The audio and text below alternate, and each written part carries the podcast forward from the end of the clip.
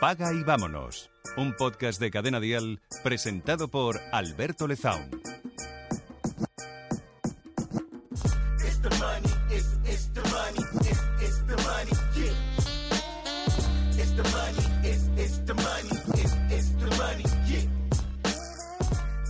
Creo profundamente que el miedo es lo que nos mueve y lo que nos bloquea, lo que nos para.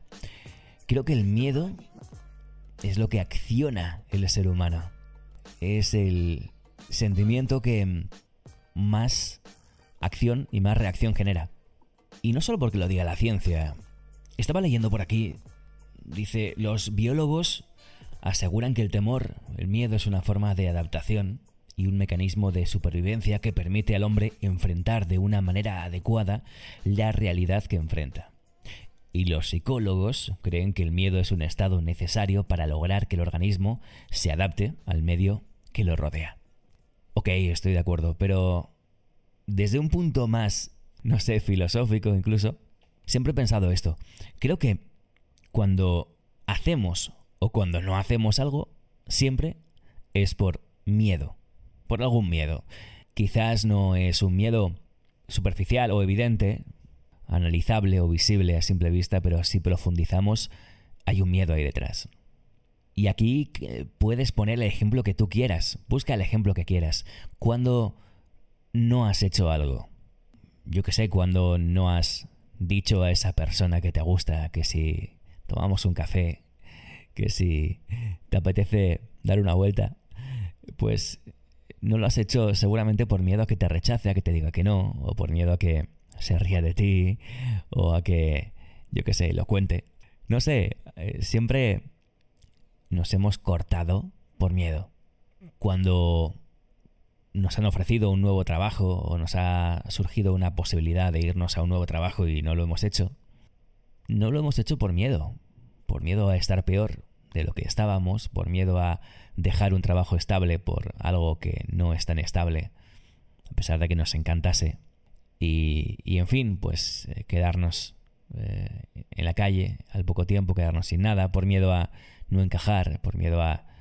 etcétera, por miedo, en fin, por miedo. Cuando dices a tu hijo que no, casi siempre es por miedo. Es por miedo a que le ocurra algo malo, por miedo a que no le salga bien, por miedo a que eh, se haga daño, a que sufra, que cometa un error. Y en fin, busca más ejemplos en tu vida cotidiana cuando no has hecho algo y por qué. Pero es que cuando hacemos algo también es por miedo. Cuando nos quedamos con una persona que no nos llena, por miedo a estar solos, por miedo a empezar de cero, cuando aceptamos nuestras condiciones laborales, aunque sean una mierda, por miedo a quedarnos en el paro, quedarnos sin trabajo y no poder pagar las facturas. Incluso en las situaciones más tontas y más absurdas, como cuando cogemos el paraguas por miedo a que llueva. En fin, que todo lo que hacemos y todo lo que no hacemos, desde lo más trivial y cotidiano a lo más fundamental, importante, determinante, todo es por miedo. Y en este episodio simplemente quería acercarte a esta idea para que no veas el miedo como algo malo.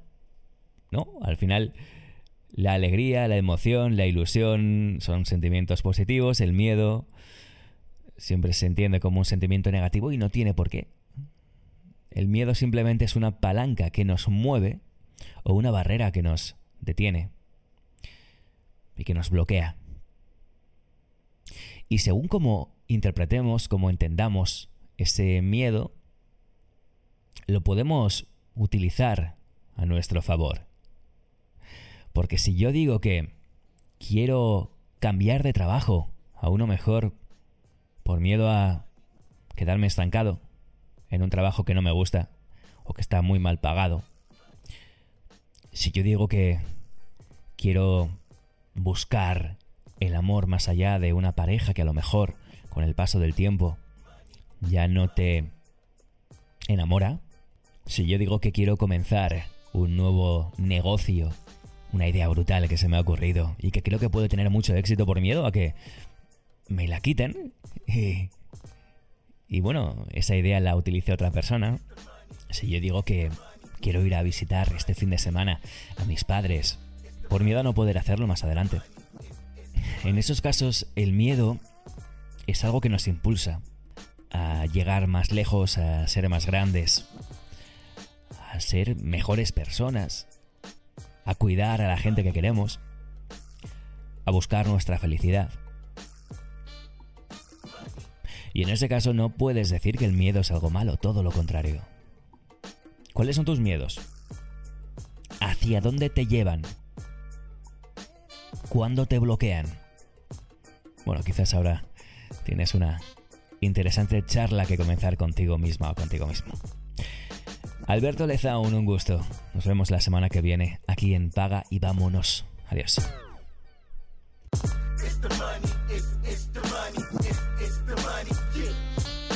Paga y Vámonos con Alberto Lezaun. Suscríbete a nuestro podcast y descubre más programas y contenido exclusivo accediendo a Dial Podcast en cadenadial.com y en la aplicación de Cadena Dial.